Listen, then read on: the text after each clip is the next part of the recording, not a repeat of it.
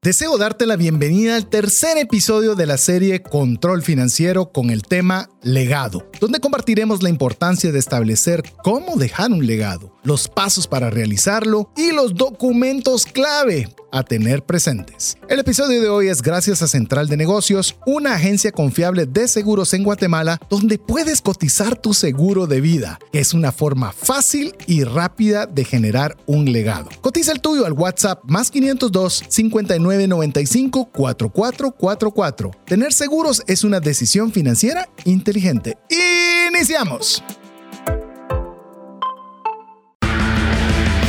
Comienza un espacio donde compartimos conocimientos y herramientas que te ayudarán a tomar decisiones financieras inteligentes.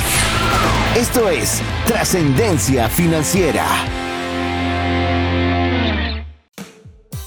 Soy César Tánchez y me gustan más los números impares que los pares. Realmente no sé por qué. Mi nombre es Mario López Alguero y actualmente estoy leyendo un libro de cómo tener un mundo sin basura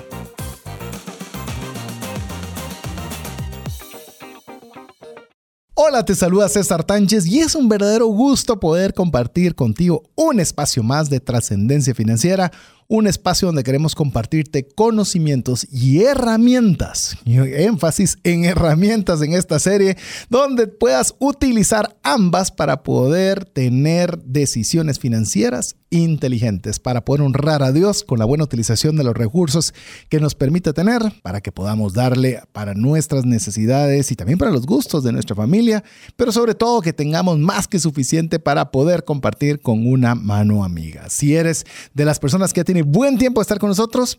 Te damos te damos las gracias por estar todo este espacio con nosotros, acompañándonos a través de Trascendencia Financiera. Y si es la primera vez que estás sintonizando, darte la cordial bienvenida a tanto al uno como al otro. Queremos decirle que haremos el mejor esfuerzo para que el tiempo invertido valga la pena. Así que con esto eh, quiero darle el paso a saludar a, cada uno de ustedes, a mi amigo y coanfitrión Mario López Salguero. Bienvenido, Mario. Muchísimas gracias, César. Muchas gracias a ustedes, amigos, por compartir con nosotros, por permitirnos poder brindarles contenido de calidad semana a semana aquí en Trascendencia Financiera. Estamos muy contentos de la respuesta que hemos tenido, de los mensajes que nos mandan. Recuerden que nos pueden escribir al más 502 59 19 05 42.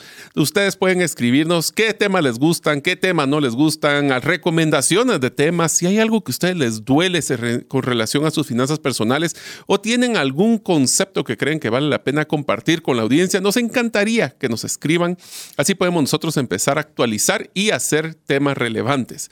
Uno de estos temas relevantes es la serie que nos encontramos que se llama Control Financiero, donde hablamos, ya este es el tercer episodio, el episodio número uno, hablamos del control de gastos. ¿Qué significa controlar los gastos? ¿Para qué sirve hacer esos controles de gastos? ¿Qué beneficios? ¿Cómo realizarlo? Herramientas, cada cuánto. Eh, fue un episodio un poquito de esos saturados que nos gusta a nosotros para brindarles contenido. Por eso le recomendamos que si usted siente que es abrumador el contenido, escuche el episodio en el podcast. ¿Dónde lo puede escuchar? Spotify, Google Podcast, Apple Podcast, Amazon. Y si tiene estos aparatos de Amazon, le puede decir, Alexa, quiero escuchar trascendencia financiera y seguramente les va a tirar el último episodio. El segundo episodio de esta serie hablamos de presupuesto. Y miren amigos, hablábamos que en ese episodio de que es manejar un presupuesto requiere disciplina, requiere mucho entusiasmo, pero al final tiene que tener un propósito porque si no, hacer todo el control de gastos en el sentido de presupuesto se vuelve tedioso, pero si tiene un fin, se vuelve motivante. Hablamos que era un presupuesto. ¿Para qué sirve un presupuesto? ¿Qué beneficios tiene un presupuesto? Y la principal, cómo hacer un presupuesto que realmente le demos seguimiento. A veces meternos a muchos detalles se vuelve complicado. Entramos a generalidades. ¿Qué categorías fueron las principales que deberíamos de utilizar? Y hoy hay uno de, esas, de esos episodios que realmente a mí me encanta ya que es uno de los pues, factores más importantes que yo busco en mi propia trascendencia financiera, que es mi legado. Así que si ustedes están entusiasmados de escuchar este episodio, pues bienvenidos al nuevo programa de trascendencia financiera. Así es, y no solo es el tercero, sino que es el cierre de esta serie que hemos puesto como control financiero. Yo sé que eh, puede ser existir el deseo de que lo ampliemos un poco más. Nosotros somos los primeros en que tenemos la tentación de estirarlo, pero eh, nos estamos controlando para poderlo delimitar y que sea pues, el suficiente valor agregado y que incluso queden así las ganas de ver si ampliamos cualquiera de estos programas a incluso una serie. Eso estábamos conversando, que el programa del día de hoy, que es el episodio número 3, vamos a hablar sobre lo que es el legado. Y el legado tiene tantas aristas que fácilmente podría ser una serie quizás lo hagamos en un futuro, pero al menos queríamos darles los matices necesarios para poder controlar financieramente nuestro legado. Y esto, y esto va a ser bien interesante porque vamos a poder eh, tener como que dos mapas grandes, llamemos así. Si usted ya tiene algo que usted quiere tener ese control financiero para administrar ese legado, y dos, si yo no tengo nada, o, pues bueno. ¿Cómo construyo uno? ¿Cómo construyo uno? Efectivamente. ¿Cuál sería la forma correcta en el momento que tenga algo? ¿Qué pasos debería hacer? ¿Qué debería considerar? Y, y, así es tal vez una de las, de las, llamemos de los formatos o ideas mentales que queremos darle para que usted lo pueda ver, dependiendo cuál sea su situación, en cualquiera de ambos ángulos. Así que hoy vamos a compartir sobre el tema delegado, ya para Delegado no es. Del delegado. No, Lo hacemos con espacio. Delegando. no, no estamos delegándolo. Del espacio legado, en el cual queremos, como siempre, arrancar, como se está volviendo ya una costumbre en el programa, definiendo primero qué es un legado. Porque una vez nosotros vamos a definir qué es un legado, pues ya podemos ir viendo la importancia, eh, podemos estar estableciendo qué pasos tenemos que realizar y demás. Pero arranquemos, como diría, sin ser redundante, primero con lo primero. Ok, empecemos tal vez con la primera tarea, ya que nos gusta empezar. Ah, no, vamos a empezar. Esta serie ha sido de muchas tareas y les voy a decir por qué, amigos.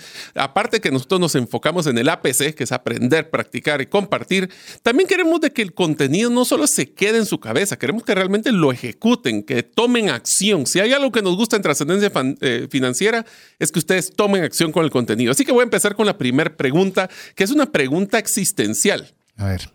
¿Qué es lo que quieres tú por el cual recuerden el día que tú no estés? O sea, cuando tú ya no estés, ¿de qué quieres que te recuerden? Ok. Y estoy diciendo todos. Puede ser tu familia, puede ser tu familia, puede ser tus amigos, puede ser tu mm. sociedad, puede ser tu país. ¿Qué es lo que tú quieres que las personas se recuerden el día de ti el día que tú ya no estés acá. Y, esto podría ser incluso una pregunta bastante ácida, porque podrías decir, ¿y si yo pienso que no se van a recordar de nada de, mí? Esa es una pregunta que ya va a llamar a la acción. Y, y, aparte de eso, normalmente nosotros podemos quejarnos de las otras personas que no nos recuerden, pero ¿será que estamos haciendo nosotros un legado? Estamos dejando algo memorable, algo... Que valga la pena recordar. Recordemos el nombre del programa, Trascendencia Financiera. Es más allá de nosotros. ¿Qué está quedando el día que nosotros no estemos aquí? Obviamente estamos hablando aquí de un tema eminentemente financiero en el tema del programa, pero también ¿qué estamos haciendo? A mí me gusta pensar, fíjate Mario, que eh, llevamos más de 200 episodios eh, de podcast que están disponibles. Eso va a estar más allá de nosotros. Sí, eso, queda en memoria. Eso va a quedar y a alguien le funcionará, a alguien le servirá, a alguien le servirá, yo que sé, eh, tendrá un efecto más allá de nuestras existencias, de nuestros horarios, de nuestro... Y eso es de alguna forma, te digo, algo que a mí me llena mucho cuando veo que sale cada episodio nuevo del podcast, porque decís, es algo que estás dejando un legado. y te diría que el APC es crear legado.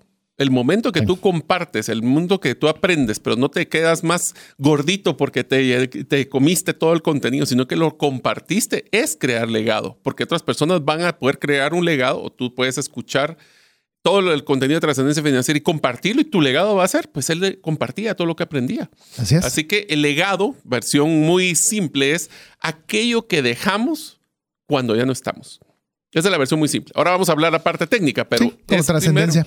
Va más allá de vos. Es qué más, qué va a pasar el día que tú no estés. Así que el legado, vamos a hablar ahora la parte técnica, es un conjunto de bienes y derechos y o derechos que una persona, que usualmente se le llama el testador, si vamos a usar las palabras un poquito técnicas, deja a otra persona, el legatario, que es la persona que queda receptiva de o recibe, es la receptora de, este, de estos bienes o derechos mediante un testamento o un cumplimiento de una ley específica.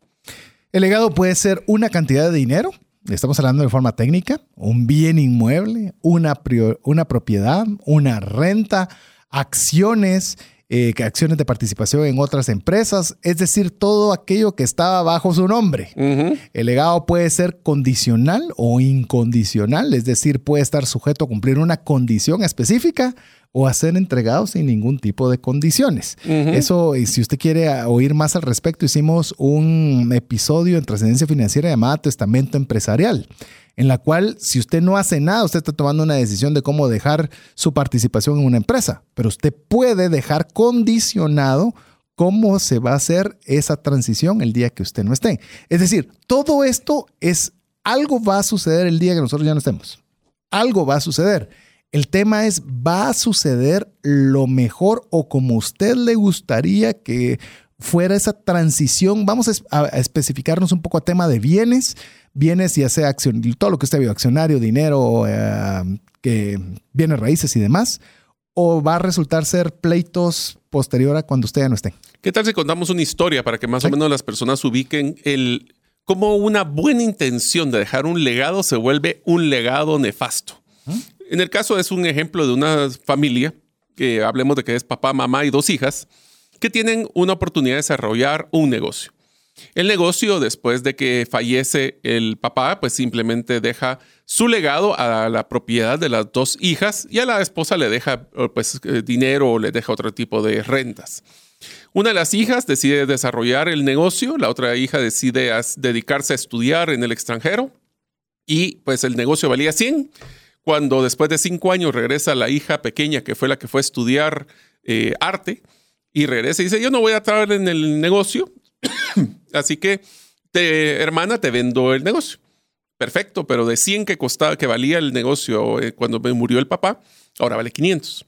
Entonces la, hija grande le dice, bueno, aquí están tus 50, que fue lo que valía cuando te fuiste. Le dice, no, no, no, yo quiero los 250 que vale hoy. Llega un punto de pleito tan grande de que inclusive se meten temas legales. Y puede ser de que entonces cuando el papá que su intención era dejar un legado que uniera a la familia, se volvió un legado que rompió a la familia. Ya que pelearon, la mamá tuvo que agarrar el lugar de una de las dos hijas y bueno, se rompió ese vínculo. Entonces, por eso es que cuando una de las cosas que, no podemos hacer con nuestro legado es yo se lo dejo y miro que, que ellos hagan, a ver qué hacen, A ver qué hacen. Eso lo único que les vamos a garantizar, amigos, es que vamos a dejar problemas más que soluciones.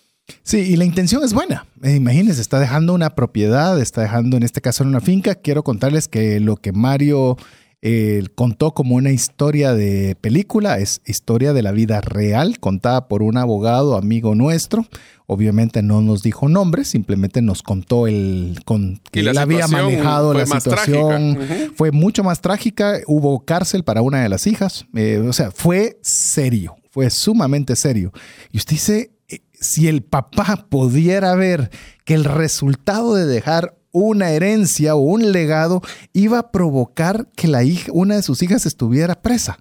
Eh, eh, no, no tiene sentido, no tiene sentido. Y muchas veces nosotros queriendo hacer cosas buenas, por falta de tener esta estructura que de alguna forma muy sencilla queremos trasladar el día de hoy, dejamos problemas en lugar de dejar una transición agradable, una transición eh, amable. Te pongo otro ejemplo que es el clásico. Nosotros venimos y trabajamos toda nuestra vida para poder comprar una casa. Tenemos dos hijos, le dejamos la casa. ¿Cómo se reparten la casa? ¿Cómo se ponen de acuerdo si la quieren? ¿Cómo la dejamos? ¿Cómo la dejamos? ¿La dejamos en un testamento? ¿Se nos olvida hacer un testamento y simplemente la dejamos a nuestro nombre y morimos? Eso se vuelve un concepto de incestado, que ese es otro problema muy serio. ¿Dejaste la plata para los impuestos sucetorios? Que a veces pueden ser 10, 12%. Ah, 10, 12%, 10, 12% de un millón. Es mucho dinero. ¿Quién lo va a pagar? Y los abogados. Y vos tenés plata para eso. Y yo tampoco. Entonces vamos a, vamos a, perder la casa. imagínate que le dejáramos con una hipoteca. Nah, ya lo pusimos traje.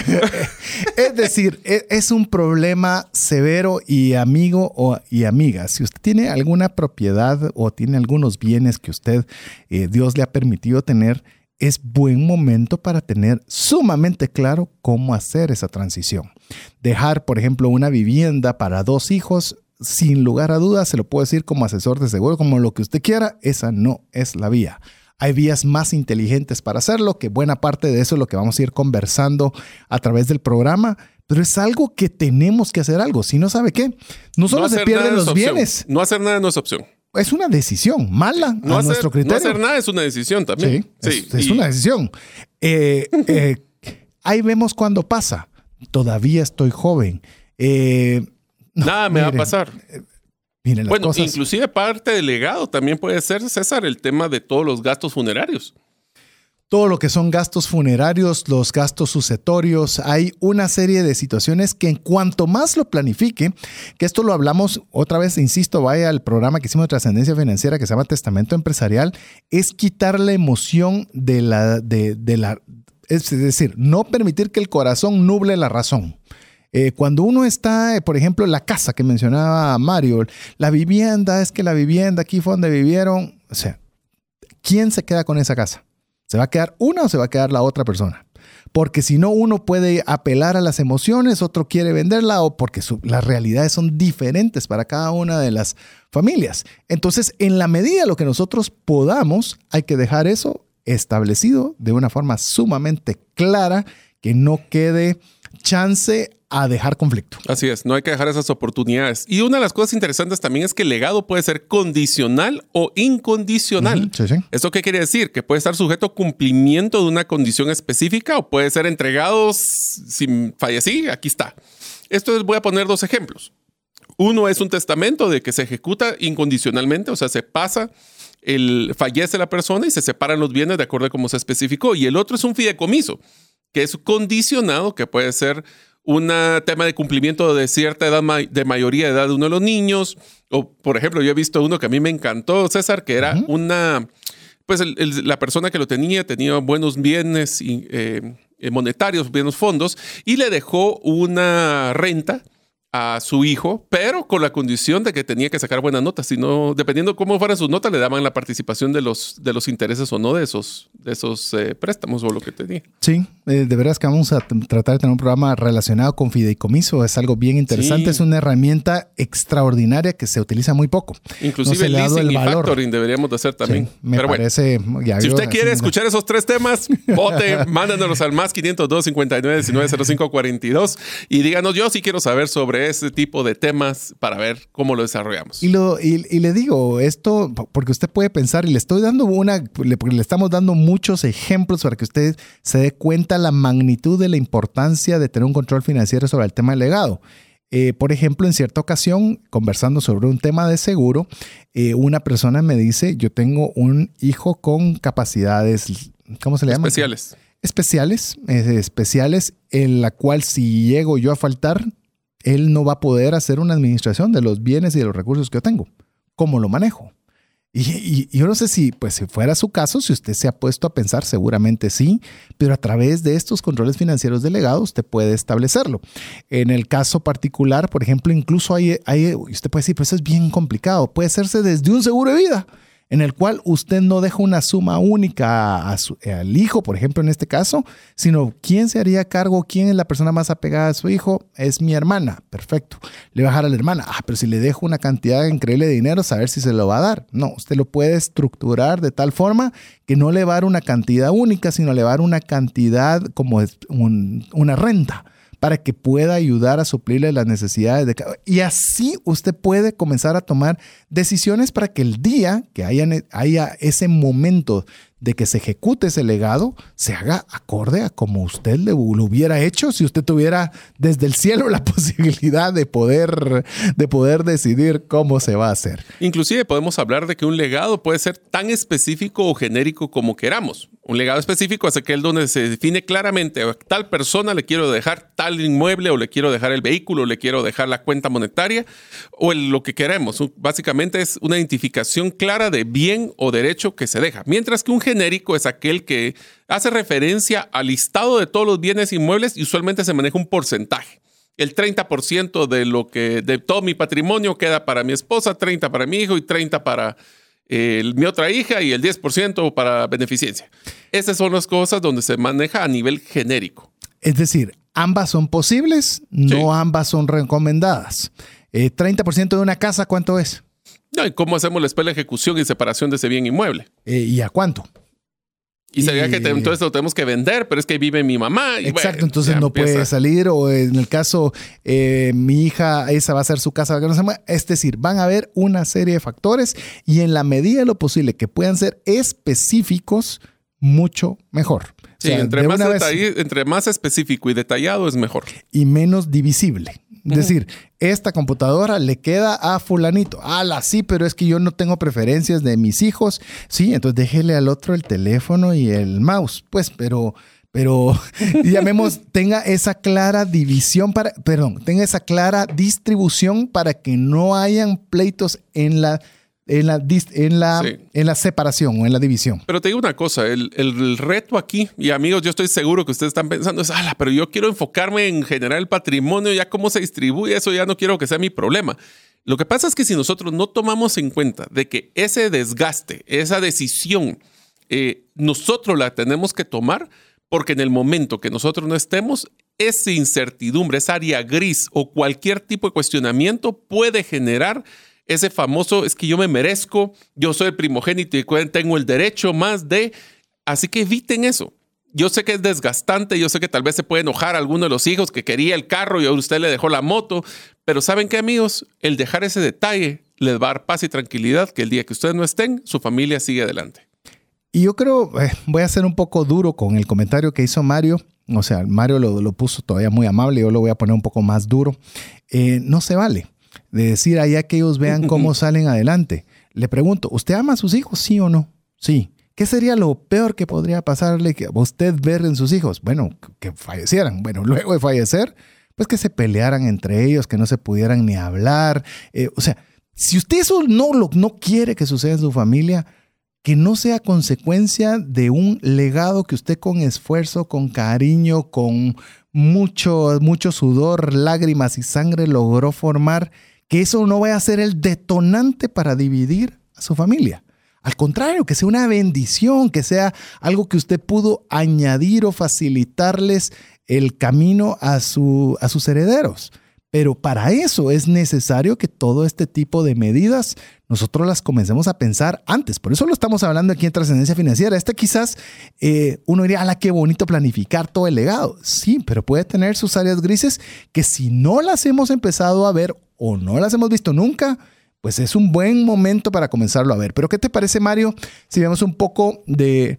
eh, que lo hemos estado de Sí, alguna forma esto, pero- compartiéndolo, pero hay varios temas que son importantes considerar el legado en cuanto a su importancia. Así es, una de las import- bueno, la importancia más importante de un legado es trascender. Eso voy a utilizar la palabra de trascendencia financiera.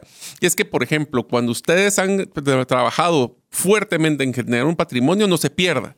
Esto por eso es que el legado radica en permitir o planificar esa distribución de bienes y derechos a las personas después de nuestro fallecimiento, de acuerdo a nuestros deseos y necesidades. Ahí es donde entra el factor de cómo yo quiero que se distribuya.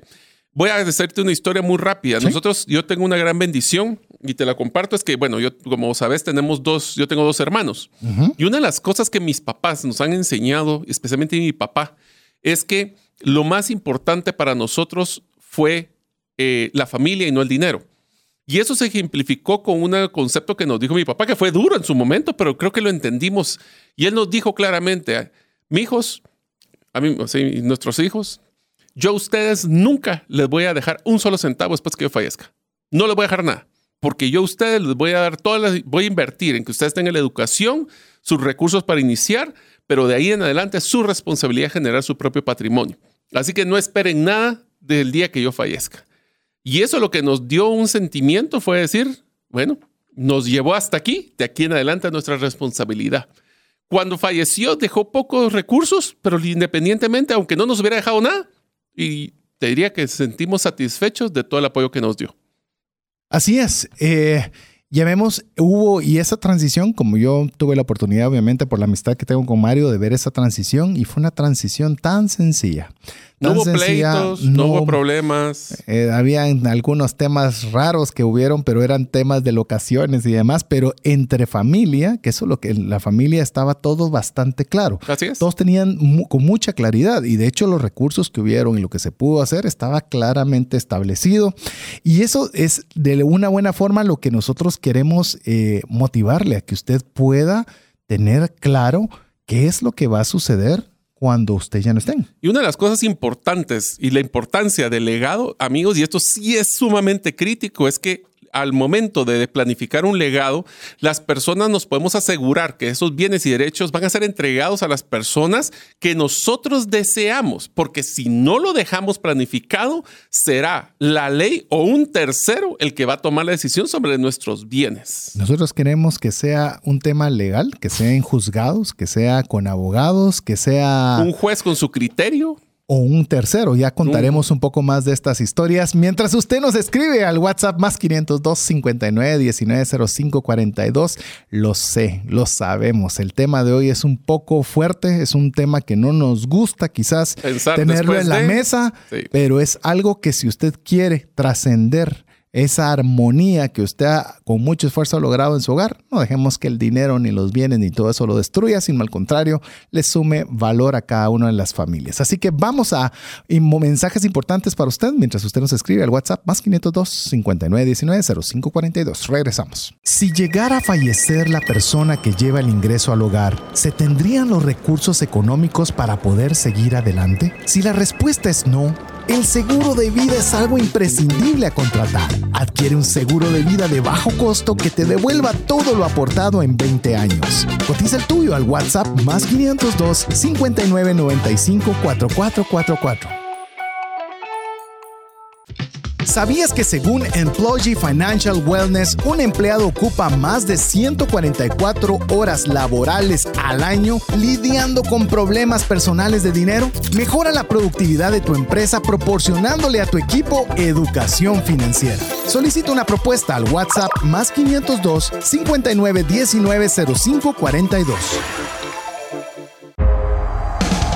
Si el contenido de este programa te genera valor, compártelo en tus redes sociales. Trascendencia financiera. Uf, terminamos el segmento anterior con un golpe al hígado bastante duro. Sí, mire, si usted no planifica, si usted no tiene nada decidido, firmado, puesto en papel, distribuido como usted desea, alguien más lo va a decidir por usted. Eh, recuerdo en cierta oportunidad una empresa, es, esta lo conozco de primera mano, no es que me lo contaron o lo leí en un libro, eh, familia muy unida, eh, tenían todo, pues llamemos lo que uno podría decir, esta es la familia ideal a seguir fallece la persona, el hijo, llamemos en este caso, el hijo que manejaba el negocio, y entonces obviamente comienza el cónyuge a decir que como él era el que manejaba la empresa, le correspondía buena parte de la propiedad, pero le decían, sí, pero esto lo empezó mi papá, y mira lo que, mírense, no le voy a decir, se armó un tremendo problema, pero así tremendo problema. Se puso alegre. Que, que en buena medida le voy a decir, como decía Mario, juez o un tercero. Resultó que entonces ya no estaba ni el cónyuge en la toma de decisiones de la empresa. Mandó a, un, a una persona, en un tercero, a que viera por sus, velara por sus intereses, los cuales no necesariamente eran los intereses de la empresa. Era una cosa tremenda. Al punto que dentro de la misma empresa, para saber qué es tuyo, mío y de ambos, había parte que hasta en masking tape dentro de la misma empresa se ponía una especie de frontera para que no se atravesara una persona de la otra de un lado a otro. Mire, tremendo, terrible. Los abuelos ya no podían ver nietos. No, ¿qué le puedo decir? Era una cosa desastrosa.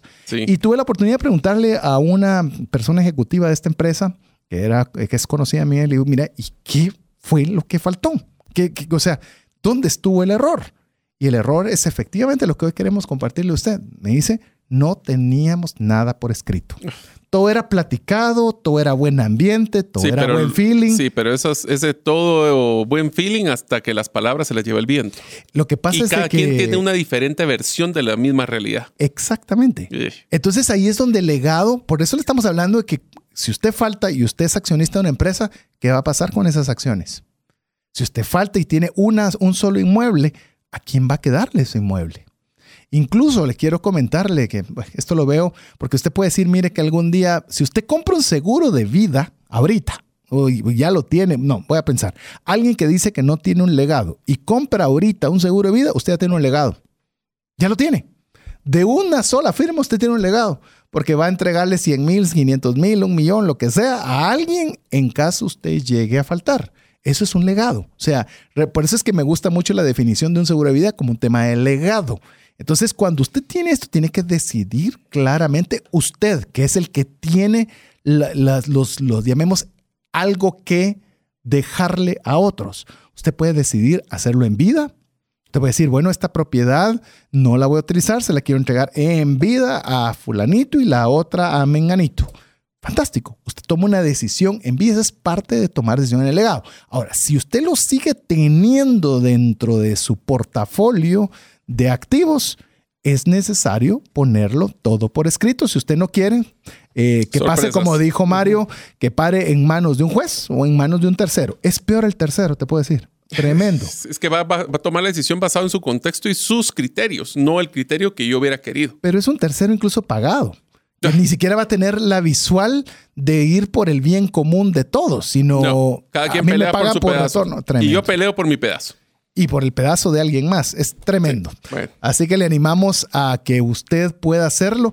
Obviamente este es un tema delicado. Si usted quiere asesoría sobre esta temática, eh, si algo nosotros como personas o como eh, giro de negocio podemos ayudarle, escríbanos más 502 59 19 05 42 porque esto requiere que usted pueda tomar decisiones en frío. Cuando y a veces la cosa es no bueno tener un tercero eh, confiable. Sí, y opinión. confiable. Y un tercero confiable que te pueda generar una opinión, porque a veces, y eso es otra cosa que quiero aprovechar, hacer el paréntesis en lo que vos da la otra importancia, Mario, es que muchas veces cuando pedimos un asesor, casi que queremos que sea un adivino, que lo que él diga, eso se cumpla. Eso no es así. Cuando usted busca un asesor, es que el asesor con la información que usted le proporciona le va a dar una opinión. Y esa opinión le va a servir a usted para poder tomar una decisión. Pero eso, imagínate que hubiera un asesor que fuera infalible y todo lo que diga se cumple. Ya lo hubiera contratado para que me eh, recomendara cómo comprar criptomonedas. Sí, o sea, entonces quería hacer ese, mensaje, pero siempre es bueno si usted tiene a alguien de confianza que conozca del tema. Ahora, vamos a hablar de un tema importante, César. Esto es el legado, hemos hablado sobre lo que puede pasar después de, pero en el contexto de nuestra serie, que es control financiero, el legado es esa visión donde queremos enfocar cómo cumplimos nuestras metas financieras a largo plazo, o sea, hacia dónde quiero llegar, cómo proporcionar una seguridad económica a nuestros seres queridos y asegurar, por ejemplo, en este caso, una causa benéfica que reciba un aporte sustancial, si eso es lo que queremos. Es lo que hablábamos al inicio del programa. Si usted no tiene algo ahora que poder de planificar para poder dejar, ¿Qué tal si esa es una de los objetivos en los cuales usted pueda programarse, como bien lo decía Mario, parte de las importancias del legado? ¿Cómo puedo yo dejarle a mis hijos un techo? ¿Cómo puedo dejarles un poco de recursos para que no arranquen desde cero? ¿Cómo puedo dejar los recursos para que en caso yo falte puedan terminar sus pagos de la universidad y puedan salir como profesionales, como fue el caso de tu papá? Es decir, yo les voy a dejar educación y que de ahí en adelante salgan adelante. Entonces, ¿cómo lo puedo hacer? Ah, pero me tomaría mucho tiempo. Ya le dije, lo puedo hacer desde un seguro de vida, lo puedo hacer enganchando un... O sea, el medio, o mejor dicho, la forma que usted escoja, simplemente la debe de escoger para ponerla dentro de su mapa de metas a seguir. Aquí hay dos, dos puntos de vista bien interesantes, César. Uno es, si tengo algo, ¿qué quiero que pase con ese algo? Pero si no tengo nada, es una visión clara del futuro que quisiera tener. Ahora, yo tengo que planificar y hacer mi control financiero enfocado a dónde quiero llegar. Esa es la parte de la trascendencia, la parte del legado, la parte del enfoque. Hablamos de presupuesto en el episodio anterior. Pero el presupuesto, ¿para qué sirve? Para poder crear un legado. Si no sigo recto, y hablemos en el primer episodio, si yo solo estoy en este barco y no estoy tomando decisiones, sino que a ver a dónde me lleva, puede ser que paremos en un puerto donde tu legado no exista. Vos sabes que para mí, quizás como quienes ya me han escuchado varias veces en el programa, tengo la oportunidad de tener una corredora de seguros. Y quizás le digo, el, el seguro, no, quizás no, el seguro que más me gusta por el fin que logra es el seguro de vida y no necesariamente es el más atractivo para llamemos que, ¡Hala! ¿Cómo tengo de ganas de comprar un seguro de vida? Es rarísimo. Es más el seguro médico. Quiero cubrirme por una enfermedad y demás. Ese es el, llamemos el popular. Pero el seguro de vida sabe qué es lo que me gusta. Es que si usted no tiene nada que dejarle a alguien, usted con una firma inmediatamente logra poder tener algo que dejar. Número dos, a ver si vos eh, coincidís conmigo en esto, Mario. Pero yo creo que la forma más rápida, más transparente, más fácil de dejar un legado es dejar dinero. Porque puedes, puedes, es liquidez. O sea, yo puedo decirte, miren, eh, hijas, yo tengo dos hijas, Mario de dos hijas, les voy a dejarles 10 mil a cada una. O sea, cada quien podrá ver cómo lado. Si yo sé que una es buena administradora, Tal vez le dejo los 10 mil, a otra le, no, le voy a dejar mil mensuales porque de plano 10 mil no los va a poder administrar si se lo dan de junto.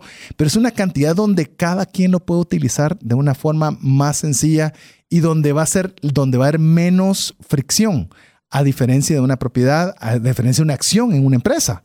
Eh, ¿Cómo vas a dejar una acción en una empresa? ¿Sabe del negocio? ¿No sabe del negocio? Eh, son más complejas. Entonces, en mi caso, por eso te le digo, me gusta tanto el seguro de vida como una solución de legado. Olvídese de la parte romántica, que cuánto ama usted a su familia, cuánto le... No, de, de, una forma práctica y financiera, me encanta como instrumento. Entonces, este, a ver, César, lo que me estás diciendo entonces es que no tengo que dejarle parejo a todos. Sin lugar a dudas. Es más, te lo voy a poner en el mismo ejemplo que hablé de seguro de vida y hablar de una vivienda, porque alguien me puede decir, ustedes están hablando de que no le dejen una vivienda a cada hijo como que uno pudiera comprar 100 casas y apenas lo que me costó hacer una. Perfecto. Si tiene dos hijos, déjele a uno, déjele la casa y a otro cómprele un seguro de vida por el equivalente al valor de la casa.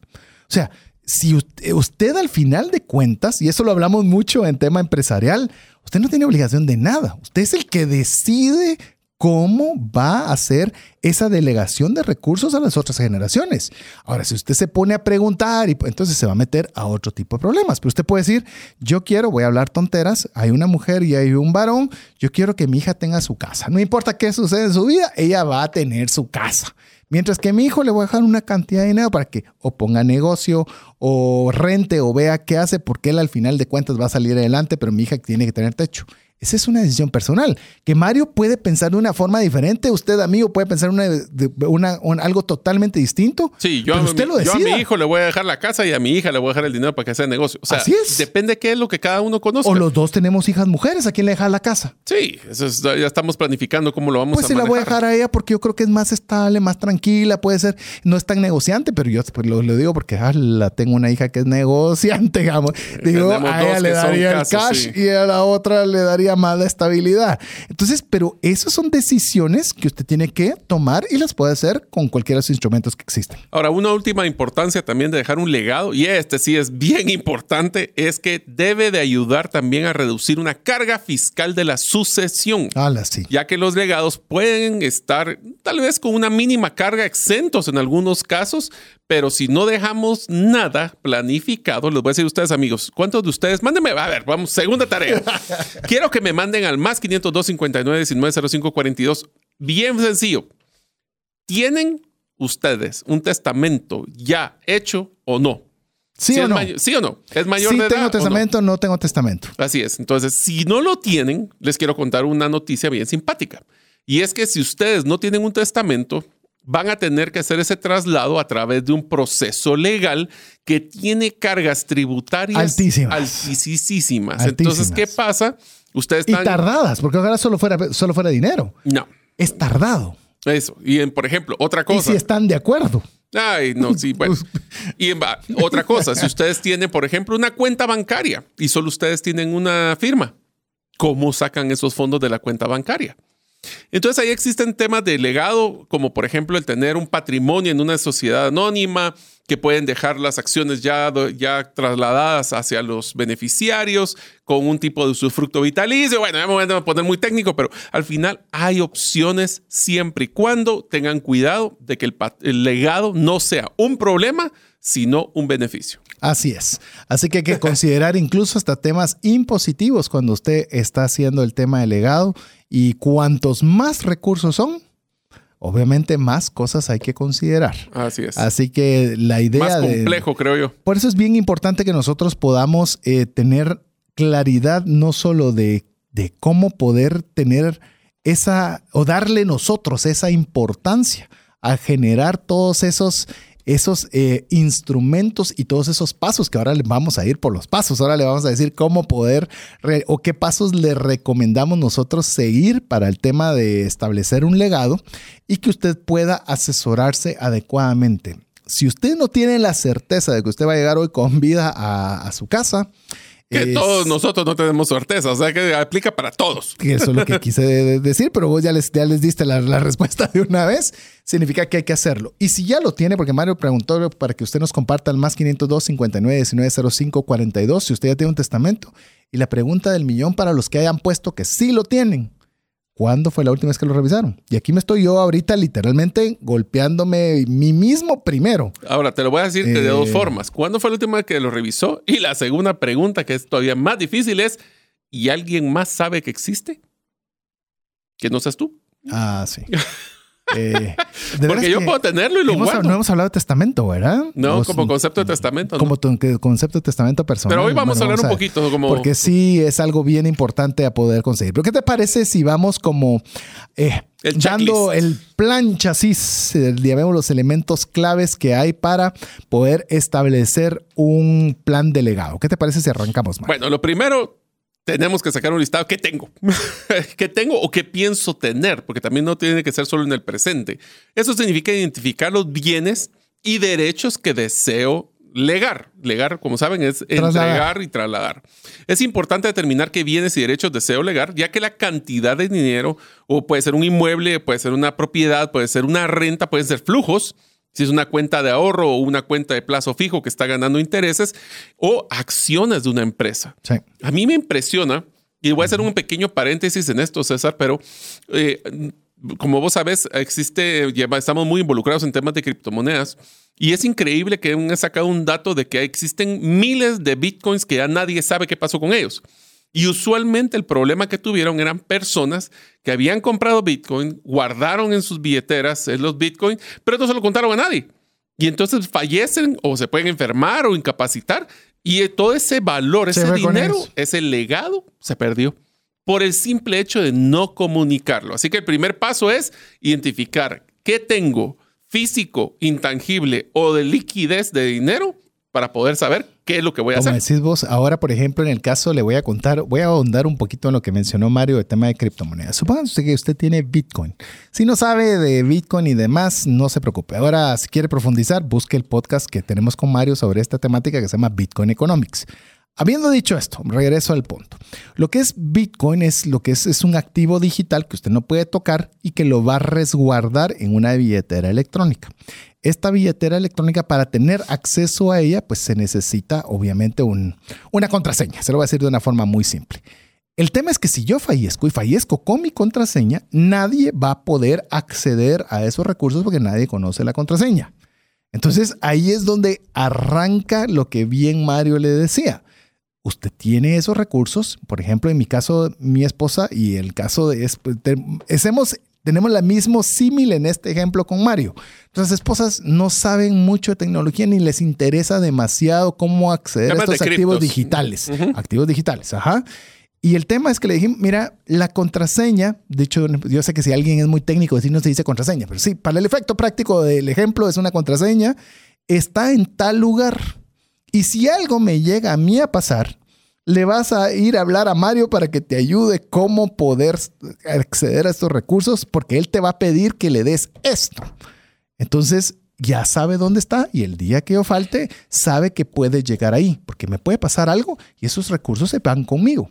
Y curiosamente le hablo a Mario, por eso es que vos Fue el mismo día. Que hay, que hay que platicarlo. Le digo, mira Mario, como me está costando un poco explicar todo este procedimiento, si pasa algo, Verónica te va a hablar vos en lo que estás, ya le dije lo mismo a mi esposa. Así es, si el día que yo no esté y querés sacar toda esta inversión, simplemente llama a César. Así es. Y César ya sabe hasta dónde están las cosas para que las puedan buscar juntos. Así es. Así que para que usted vaya tomando idea que hasta esas cosas que uno parecía que sí, que hablan de invertir, sí, pero ya sabes dónde está.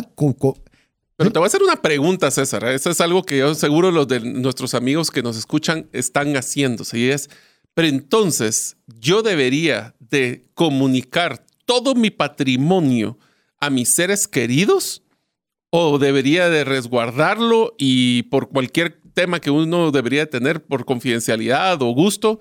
¿Qué pensás vos?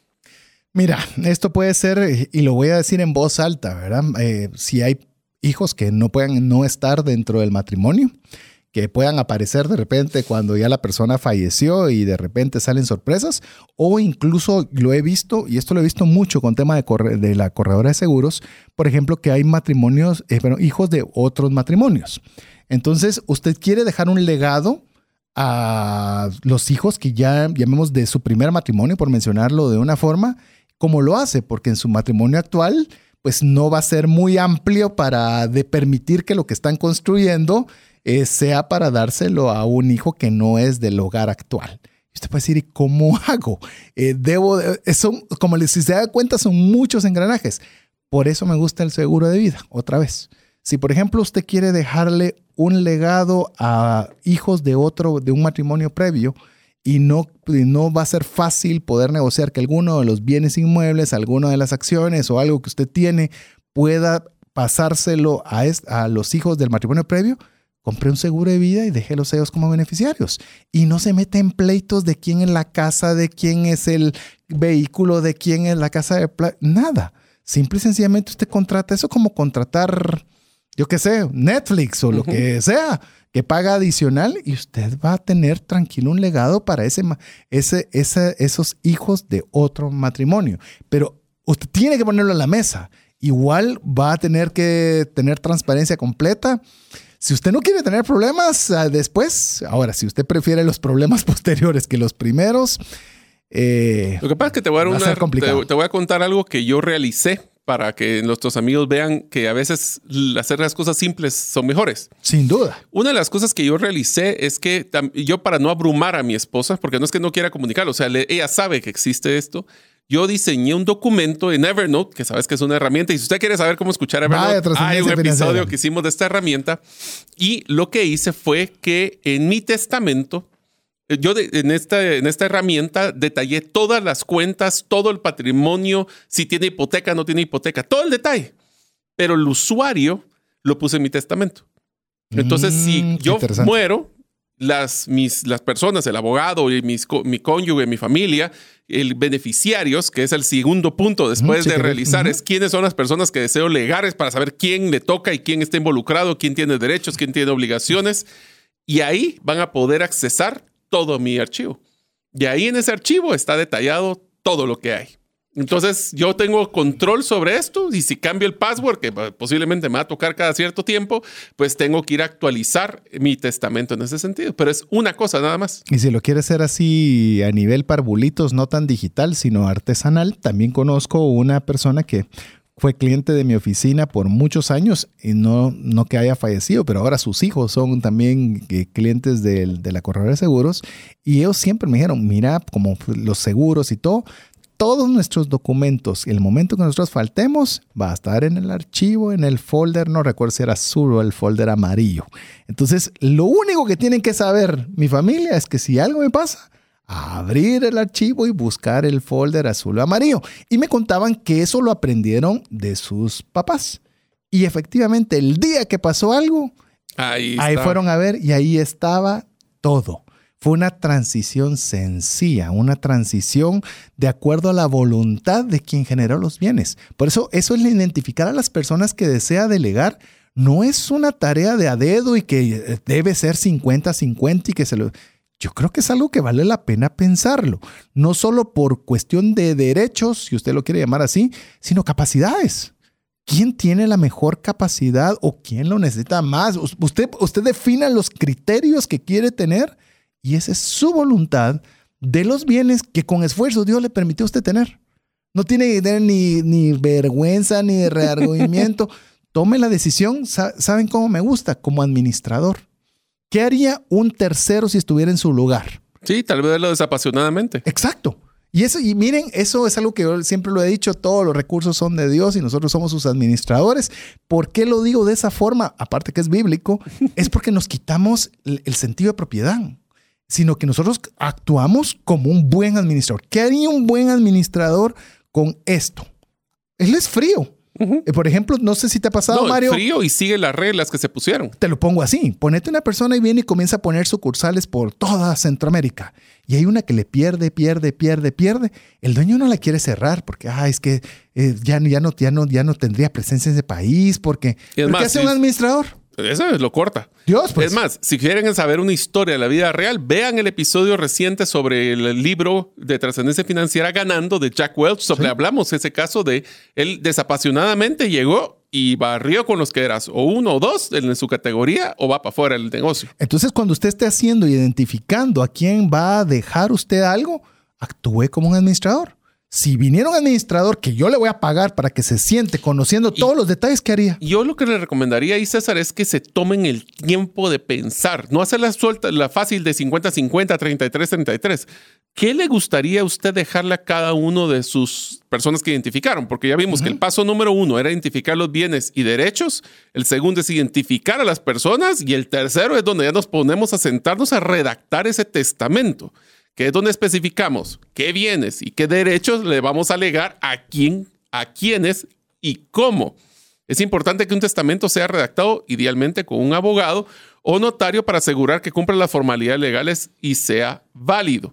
Les quiero contar que hay uno que me encanta a mí, que es, si ustedes sienten que es complicado esto del testamento, si saben que hay una validez que ustedes en su puño y letra, en una hoja de papel sencilla, escriban, yo, Mario López, con DPI tal y tal, estos son mis bienes, esto las personas y esto es lo que quiero que suceda y lo firman. Y hasta eso puede tener una validez, solo hay que entregarle a un abogado para que lo valide. Eso, si no me equivoco, está también disponible en herramientaslegales.com, ¿verdad? Sí, está herramientas legales y es ahí pueden bajar un formato, inclusive sencillo de cómo dejar. Y es muy sencillo.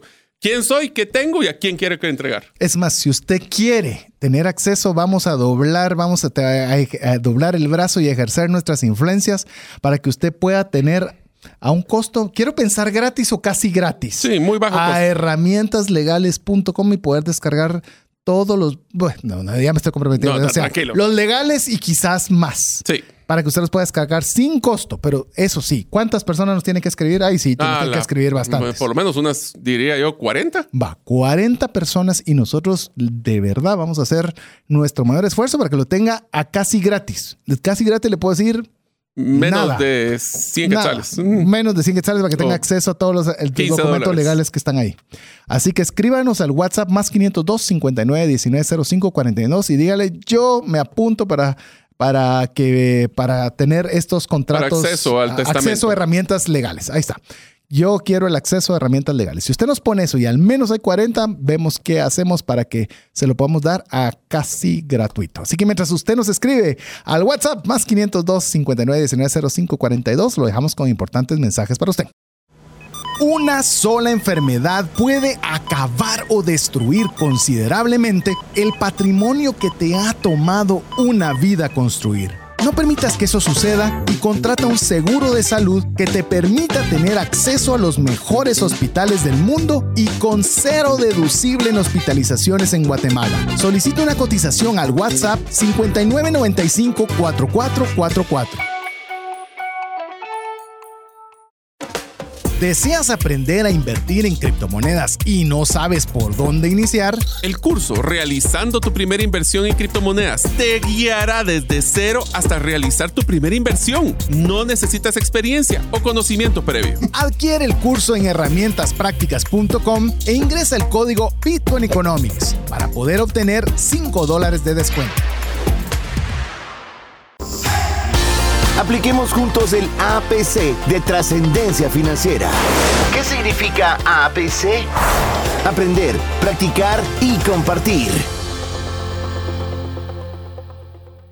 ¿Qué pensás, Mario? Ya, ya estoy esperando que me escriban un mensaje de diciéndome, ¿y qué están ofreciendo ustedes en herramientaslegales.com? Pues bueno, así que es mejor, dicen que es mejor pedir perdón que pedir permiso.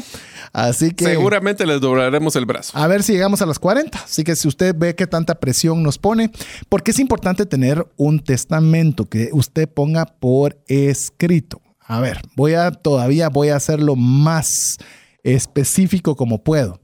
Yo no sé si has visto, Mario, pero fallece un- una persona y está la casa. Y hasta por los artículos de la casa hay problema. Ah, sí. Por es que la mesa, que por las eh, por los, eh, los cubiertos, algunos de plato, otros sencillos, de lo que sea, todo es pleito. Por eso, cuando usted deje por escrito, deje todo lo que sea de valor. Por supuesto, hay una cosa que no tiene valor. Eh, Los platos chungos. o sea, es más, le van a hacer favor si se lo llevan de la casa, pues, pero eh, cualquier cosa que pero sea. sabes, inclusive solo voy a comentar este tema de valor. Puede ser valor monetario o sentimental. Sí. Te voy a contar la experiencia que yo tuve con uno de los casos. Cuando falleció mi abuela, nosotros cuando, pues obviamente los hijos, en este caso mis tíos y mi mamá, tenían como que primera opción para poder ver qué era lo que había dejado mi abuela en su casa. Pero ellos nos dieron oportunidad de decir a todos los sobrinos que escogiéramos una cosa en la casa que tuviera mucho factor emocional, no tanto monetario, emocional. Y nunca se me va a olvidar de que, eh, pues con mis hermanos, yo lo que escogí era el, el escritorio de mi abuelo, donde le escribía las cartas de amor a mi abuela. Y eso fue porque él me sentaba en su rodilla a escribir, eh, pues en ese caso, firmas o cheques o lo que sea. Entonces, ese escritorio, que realmente no era de gran valor, tenía mucho factor emocional para mí. Y estuve muy contento que pude quedarme con él. Recuerdo que mi hermano pequeño pidió el rosario que estaba encima de la cabecera de la cama de mi abuela. Mi otro hermano ya ni me acuerdo qué escogió. Entonces, cuando ustedes vean ese factor, que tal vez una vajilla o unas copas que tal vez son no de mucho valor, pero tienen mucho factor emocional, deberían de incluirlo. Sí, inclusive le digo en mi caso, cuando falleció, pues falleció primero mi abuelo, pues mi abuelita, eh, buena parte de era eh, la misma historia. ¿Qué se va a hacer? Yo en mi caso particular no quería, dije, bueno, todo lo que tuve con mi abuelita fue más que suficiente y yo ni siquiera me aparecí. Eh, no era algo que, que yo quería participar. Sin embargo, me puse a pensar, ¿por, ¿por qué le hago esta aclaración? Porque normalmente si yo tenía la oportunidad de viajar, le traía algo a mi abuelita. Le traía buenos regalos a mi abuelita. Ella tenía un mueble particular donde ella desplegaba, llamemos las cosas que, para ella eran valiosas.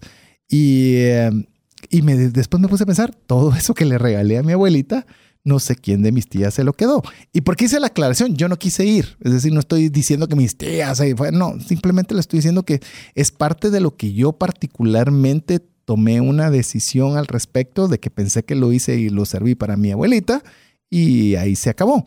Pero debe normarse debe especificarse, debe ser claro para evitar efectivamente que hayan todo este tipo de problemas. Entonces, no se quede solo con las ideas, lo importante es que usted también lo redacte y oiga bien esto, que también debe estar firmado. Es decir, no solo ponga un montón de cosas, pero tiene que ir su firma. Idealmente nosotros le vamos a decir, busque y abóquese un abogado.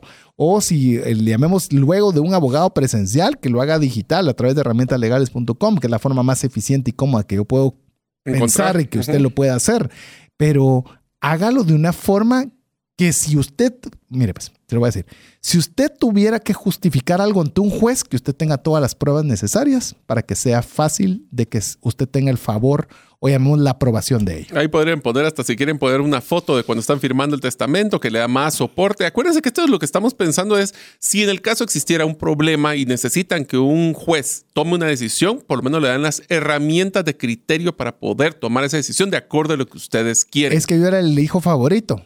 Esa no de acuerdo a quién, mucho. O sea, Te apuesto que tus hermanos no piensan lo mismo, pero bueno. Eh, sí, es, es, muy subjetivo, pero si hay un documento firmado, ya hay algo que va a permitir tener validez. Yo, me recordaba de una persona que decía, mira, con esto que comentaste de esta empresa y si hubiera dejado algo firmado, igual hubieran eh, ido a juicio. No sabes.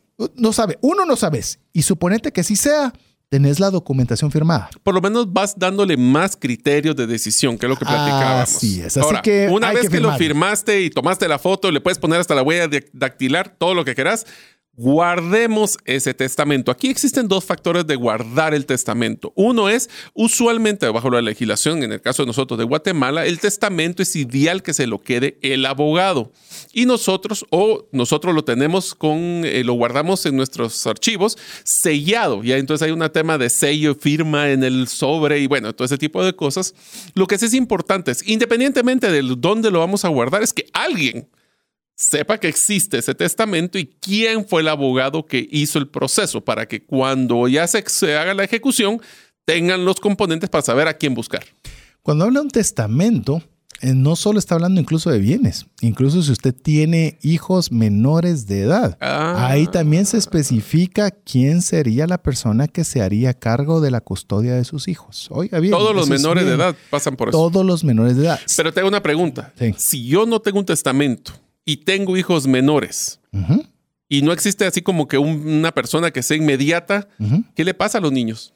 A ver, vamos- les voy a decir porque esto lo sé por trágicos, tema. Es que sí. ya ves por qué me gusta el seguro de vida. Porque las- el seguro de vida también es parte de la solución de este tipo de, de situaciones. Pero se lo voy a poner así. Suponga usted que usted es usted, su esposa y dos hijas. Perfecto. Algo le pasa a su cónyuge. Entonces, si no se dejó testamento, pues es bastante obvio que una persona que es directa, que en este caso es el papá o la mamá que sobrevivió. Y no hay ningún problema. Hasta ahí todo bien. Pero ¿qué pasa si ambos iban en el vehículo, hubo un accidente y ambos fallecieron? ¿Qué va a pasar ahí? Entonces, si no hay un testamento en el cual se estipula la custodia de los hijos menores, entonces, ¿qué va a suceder? Va a decidir un juzgado. Y el juzgado se va a pegar a lo que dice la ley. Entonces hay una serie de lineamientos legales que, por ejemplo, solo le voy a decir los primeros dos porque no recuerdo porque hay un orden. Es primero se van a ir con el papá del esposo. Y usted va a decir, el papá de mi esposo. Eh, de plano no. Yo le voy a poner mi ejemplo. Mi papá es una persona ya mayor. ¿Qué, va a poder mi papá ver cosas de niñas, de colegios? De, no podría. No es la persona apropiada para quedarse con mis hijas. Entonces ahí es donde se dice, oh, oh, bueno, y que, bueno, pero mi papá ya murió, entonces, bueno, el papá de la esposa. Y así hay un orden sucesivo de que no haber que llenen los requisitos podría ser hasta estas casas hogar. Así que hay que tener muchísimo cuidado, es parte de lo que hay que hacer. Entonces, esto a mí me hizo sumamente pensar quién sería la persona apropiada que creería yo que se podría hacer cargo de mis hijas en caso mi esposa y yo no estuviéramos y tomamos una decisión de quién creíamos nosotros. Hablamos con el, la, la, persona de la familia, la pareja de la familia, que nosotros quisiéramos que se pudiera hacer cargo y aceptaron ese compromiso. A ver, Paréntesis. te doy, te doy Dale, el orden. Solo, déjame, solo déjame terminar el, la idea. Yo puedo, esta familia puede querer mucho a mis hijas y la plata. ¿Con qué dinero? ¿Tiene la capacidad? ¿Con qué dinero van a poderles pagar el colegio si a duras penas pues van saliendo cada quien con sus compromisos diarios? Ahí es hasta donde usted puede estipular que un seguro de vida se le entrega a un beneficiario secundario, es decir, alguien que no sea su cónyuge, que en caso fallezcan ambos se lo va a entregar a esta persona en formato de rentas para que no sea ni siquiera una carga.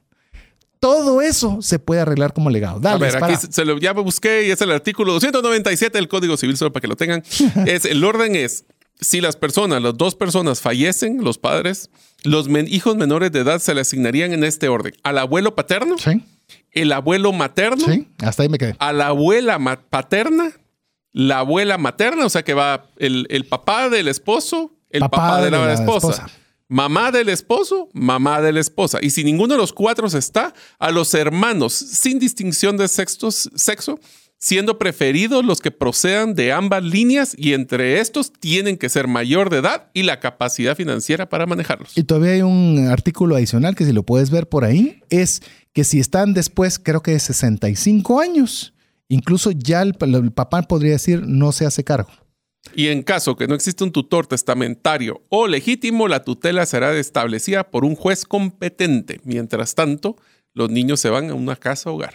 Es decir, el destino de lo más preciado que usted puede tener en su casa puede estar al aire si no Definimos. hacemos el tema del legado. Por eso es lo crucial. Hoy, hoy tal vez le, hoy estamos dándole muchas historias reales, dramáticas, pero necesarias, porque esto destruyen todo lo que con esfuerzo hemos logrado realizar. Ahora, el siguiente paso, después Sí. de que guardamos el testamento, y esto viene siendo una parte simpática porque ya hizo mea culpa aquí César, es revisar y actualizar el testamento. Sí. Hemos visto muchos casos que dejan, por ejemplo, al papá del, el papá del esposo y el papá del esposo fallece y no actualizaron el testamento. Entonces se vuelve esa área gris otra vez.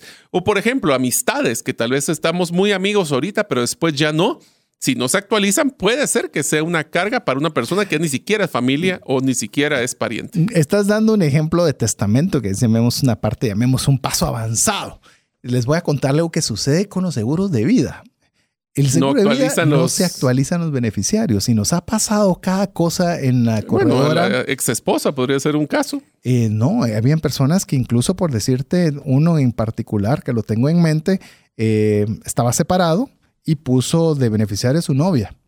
Y la novia, él, bueno, él vino, enfermó de gravedad, me habla el papá para decirme que esta, esta persona estaba enferma de gravedad y que viéramos toda su documentación. Y cuando vimos, efectivamente tenía a la novia, que la novia ya estaba casada con otra familia y no se podían ya ni ver.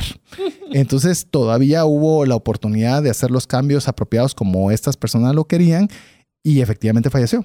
Pero imagínate, podría llegar los recursos hasta la ex. Así que si no le duele, aunque sea por eso, el, el, poner en orden esto. Y esto no se lo estoy contando que me lo contaron. Eso se lo estoy todo, todo lo que le estamos diciendo es de primera mano. No fue leído, no fue en otros lados. Así que revisar y actualizar testamento, revisar actualmente, eh, revisar su seguro de vida.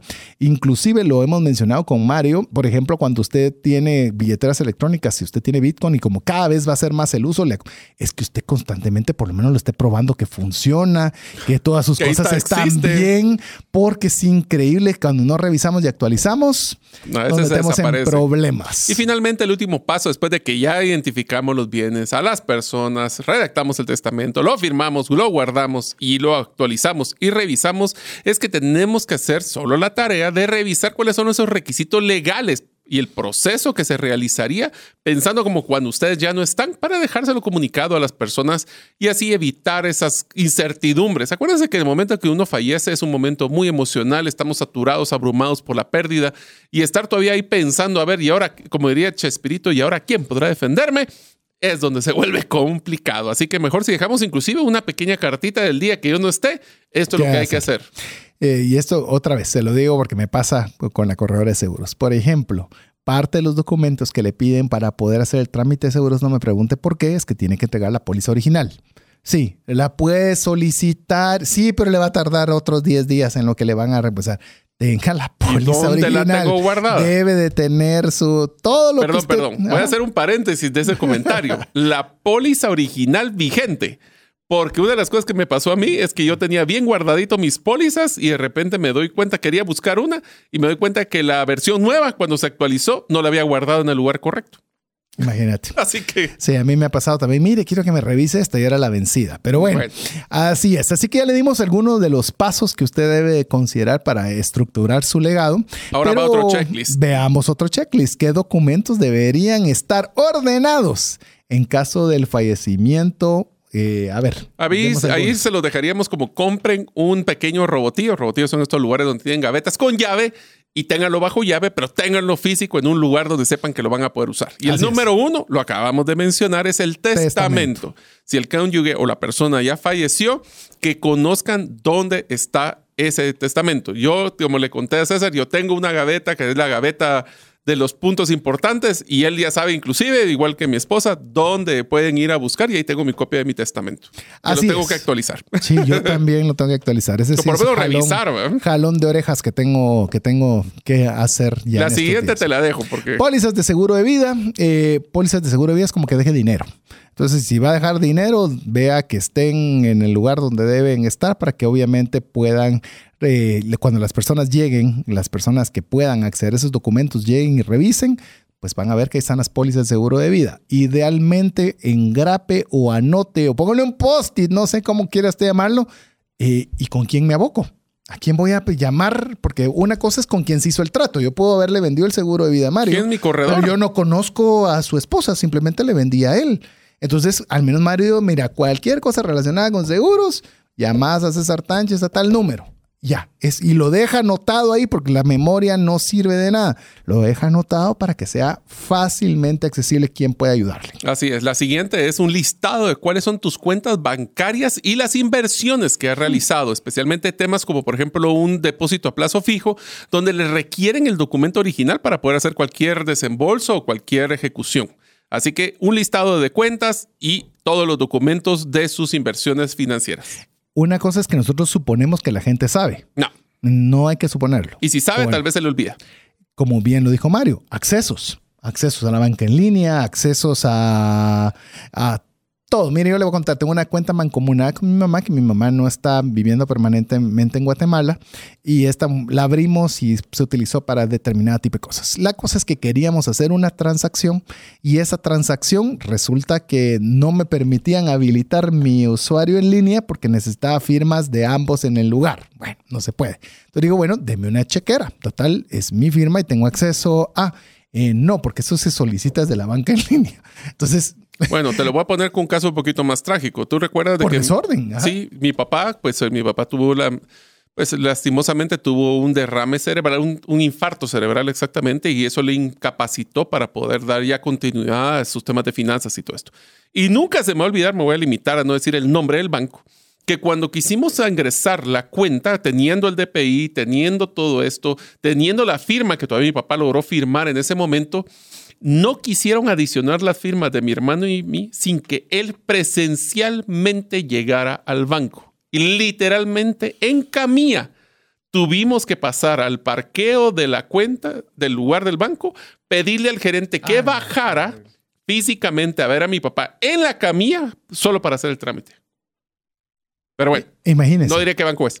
Ahora, eh, efectivamente, ¿cómo podemos nosotros? Hay ciertas situaciones que no podemos cambiar, pero ¿cómo efectivamente nosotros podríamos hacer algo al respecto? Si Ahora- algo lo podemos hacer. Pero te voy a decir, si como no teníamos, eso fue fulminante y fue Por supuesto, fue y fue súbito. Por eso es que mi papá no lo planificó. También veámoslo del lado del punto del banco, ¿verdad? ¿Cuántos hijos quisieran poder tener acceso a las cuentas de los Por papás? supuesto. Tienen que tener algún tipo de resguardo. Así que también hay que balancear eso, por eso es que voy a ser justo con el comentario. Sin lugar a dudas. Y por eso es que me gusta Bitcoin. No voy a ampliarlo. Bueno, de ahí el siguiente tema que tenemos que tener son todos los documentos de las propiedades. Aquí sí hay un serio problema porque usualmente las propiedades no tenemos todos los documentos y más importante, el historial de los documentos. Como por ejemplo, si tuvimos un crédito hipotecario de la propiedad y se realizó el finiquito, he visto muchos casos. Me pasó recientemente con un vehículo, te cuento, también, donde según yo ya, ya tenía el finiquito y al final del día, sí, efectivamente tenía el pago, pero nunca tuve el finiquito y todavía estaba activo ese préstamo ante los ojos de varias instituciones bancarias. Tremendo, tremendo. Es más, le, le quiero mencionar que obviamente conforme vamos haciendo cada uno Es más, de yo este creo que sí checklist, aprenden de nosotros, eh, ¿verdad? Por- ah, es que nos ha, Nos ha pasado cada cosa. Nos ha pasado cada cosa. Y es más, le quiero decir, es, es- a raíz de preparar el programa, estoy planificando una reunión con mi esposa específicamente para actualizar todo esto. Y usted dirá, "Ah, es que ustedes tienen 300 propiedades, tenemos 300 desórdenes. Sí, sí, Entonces sí. hay que ponerle orden. Y es 3,000 mejor hacerlo. Sí, pero que estén en ese folder amarillo, en ese folder azul o en el Evernote, como usted lo quiera hacer, para que sea sumamente fácil de tener acceso. Otro tipo de documentos que tienen que estar, eh, obviamente, a la mano y claros, las acciones de las empresas. Las acciones de las empresas deben estar claras. ¿Dónde están las acciones? Y recordar que no solo es el papel de la acción, sino hay que saber dónde está el libro de acciones. Si usted no sabe qué es esa diferencia, le recomiendo que si tiene un negocio, averigüe, porque son dos cosas diferentes y tiene más validez a veces el libro de acciones que los propios papeles. A otra, otra más que lo hemos mencionado, pero vale la pena recalcarlo. ¿Dónde están las contraseñas de las aplicaciones, del banco móvil, de su Redes billetera de. Bitcoin, redes sociales? Yo he visto, y lo menciono rápidamente, he visto que hay personas que han fallecido. Específicamente, le voy a, voy a comentar lo que son educador, que fue un educador financiero muy conocido en Guatemala y uno muy conocido en Colombia. Fallecieron ambos. ¿Y sabes qué he visto? Feliz Que sus- cumpleaños. no, aparte de eso, te digo, sus cónyuges se han apropiado de las redes sociales que les costaron un montón construir, que tienen credibilidad y han podido continuar generando recursos a través de poder continuar el trabajo que hizo su cónyuge. Entonces las redes sociales no es cualquier cosa, no solo es para publicar Es la foto del perrito, digital. es un activo digital. Así es. Y finalmente tenemos que también tener a mano, idealmente, el original, el certificado de matrimonio. Esto es importante para poder evidenciar ese derecho y beneficios legales que va a tener nuestro cónyuge. Hala, sí. Va, este, Eh, es su li- este es el checklist de su folder amarillo que hemos estado platicando. con todo lo que eso conlleva. Con todo lo que eso conlleva. Con- y la revisión y ver si cómo la distribución y demás. Pero te hago una pregunta, César. ¿Cuáles son esos momentos como que debería? Porque ahorita acabamos de decir, uno de los detonantes que ustedes tienen para revisar todos sus documentos es escuchar este episodio de Trascendencia Financiera. Pero hay otros también detonantes que deberíamos de considerar. ¿En qué momento debería revisar mi testamento, mi situación patrimonial y mis eh, ejecutores o mis los que le voy a dejar el legado? Yo creo que depende de las circunstancias personales de, de cada quien, porque obviamente una persona que está comprando un bien raíz cada de tanto en tanto o está haciendo inversiones de tanto en tanto, seguramente va a tener que revisar mucho más que aquella persona Sí. que... Pero es, una, es la excepción, no la regla. Nosotros que nos toca con mucho esfuerzo conseguir un patrimonio cada Bueno, década o te- peor. pero te podría decir que hay personas que tienen la posibilidad de, no lo mires como, como activo propio, como activo de inversión, que compran un terreno para poner ahí otra sucursal de su negocio, Ah, que compran... Lo que o sea, pasa es que ahí se manejaría más como un tema accionario para la empresa, ¿verdad? No tanto Algunos como la son propiedad. temas accionarios. Yo he visto emprendimientos donde lo- los, los dueños son el esposo y el cónyuge. Sí, sí, bueno, sí. Sí, y recuerda que en Guatemala es mucho tema empre- eh, empresa familiar. Entonces, y a veces la familiar es el esposo y los, los dos cónyuges. Así que les animo que obviamente cuanto más recursos hayan, que por supuesto nosotros tomemos, yo qué sé, como una parte de la... ¿Sabe cómo lo veo yo? Que lo haga por lo menos una vez al año. Porque si lo hace una vez al año, ¿todo está bien? Sí. ¿No ha cambiado el estatus de todo? No. Buenísimo. Incluso le puedo decir rápidamente, yo tenía una persona que nos juntábamos todos los años en enero a desayunar para revisar sus pólizas de seguro de vida, para ver los montos, para las cantidades a pagar y para ver que los beneficiarios estuvieran nítidos o había que hacer un cambio. Para mí era una situación genial de juntarme con una persona a desayunar una vez al año, pero admiraba su orden, porque seguramente eso lo hacía con las demás cosas. Así es. Así que aquí les van un listado rapidísimo, bombardeado de algunas de las situaciones específicas que se recomienda revisar y actualizar su testamento, que son el nacimiento de un hijo o un nieto, inclusive, si va a ser un tema quiere- secundario. Y Ah, querés dejarle a un nieto, que eso es bastante puede. común. Todo Ajá. se vale. Es más, todo lo que ustedes quieran dejarle a quien quieran, esa es parte de lo que se debe de documentar. Si se va a adoptar a un hijo, que también puede ser importante. De- obviamente, divorcio o separación, eso va a generar unos detonantes interesantes, pero también como cambios en relaciones familiares. Me peleó con mi hermano y a mi hermano es el que le iba a dejar mis hijos, o sea, cosas así. Eh, voy a decir varios de casos, yo la mayoría Se de los... separó tu hermano, no te peleaste con él. Sí. Se separó y está con una nueva familia y vos Toda no la sabes cómo dinámica está. familiar. Todo lo que pueda cambiar la dinámica familiar. Esa es la siguiente, cuando también cambios en relaciones familiares o la compraventa de un bien inmueble, una propiedad importante, porque puede quedar, tenemos todo bien ordenadito y de repente decido comprar algo nuevo y ese se quedó en el aire. También puede ser cambios significativos en nuestras propias finanzas. Los testamentos pueden ser tan simples como nuestras finanzas o tan complejos como nuestras finanzas. Ahí dependerá de nosotros qué queremos. Y también es bien importante si en el cambio hay algún cambio en alguna ley de la sucesión o impuestos tributarios. Todo esto debería ser un detonante. Yo lo leí y lo vamos a tener seguramente en los libros de trascendencia financiera de Padre Rico, Padre Pobre. Y una de las sugerencias que él mencionaba es que siempre él tenía dos asesores que nunca podía hacer cualquier cosa sin ellos. Un asesor financiero y un asesor legal. Y yo creo en lo mismo.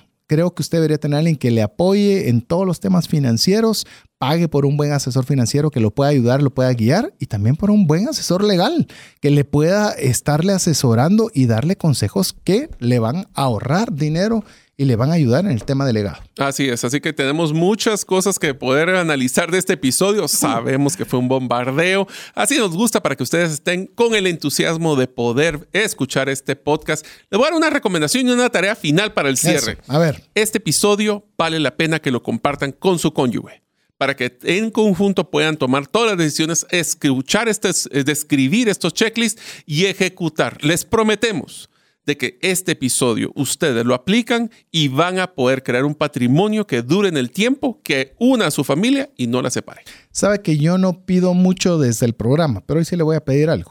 Hoy sí le voy a pedir algo. Si usted tan solo logra tener una cita para hablar con su cónyuge respecto al legado, me habré sentido por pagado todo el tiempo invertido en generar este programa. Así que Mario, llegamos al final. Muchísimas gracias amigos. Espero que su legado crezca, que se mantenga en el tiempo, que una a su familia, que sea de alegría pensar qué pasa así Yo sé que el pensar en la mortalidad o en nuestra muerte no es agradable, pero es mejor pensar cómo yo voy a ejecutar mis bienes a las personas que deseo y no que estén peleando después por ellos. Así que espero que haya sido mucho valor y que les haya gustado esta serie que concluimos con este episodio. Así como lo dice también una frase, una, una porción bíblica, amado, yo deseo que seas prosperado en todas las cosas y que tengas salud, así como prospera tu alma. Así que nosotros confiamos y creemos en que usted va a ser muy próspero, que va a tener mucho que trascender y poder darle a su descendencia. Pero eso con el orden y con, la, con los lineamientos que nosotros le hemos podido compartirle para que lo haga de la mejor forma posible. Así que en nombre de Mario López Salguero, Jeff en los controles, su servidor César Tánchez, agradecemos el favor de su audiencia para este episodio y también para toda la serie y esperamos contar con usted la próxima semana si así Dios lo permite. Mientras eso sucede, que Dios le bendiga. Si el contenido de este programa te genera valor, compártelo en tus redes sociales. Trascendencia financiera. Esta es una producción de iRadios Guatemala Centroamérica.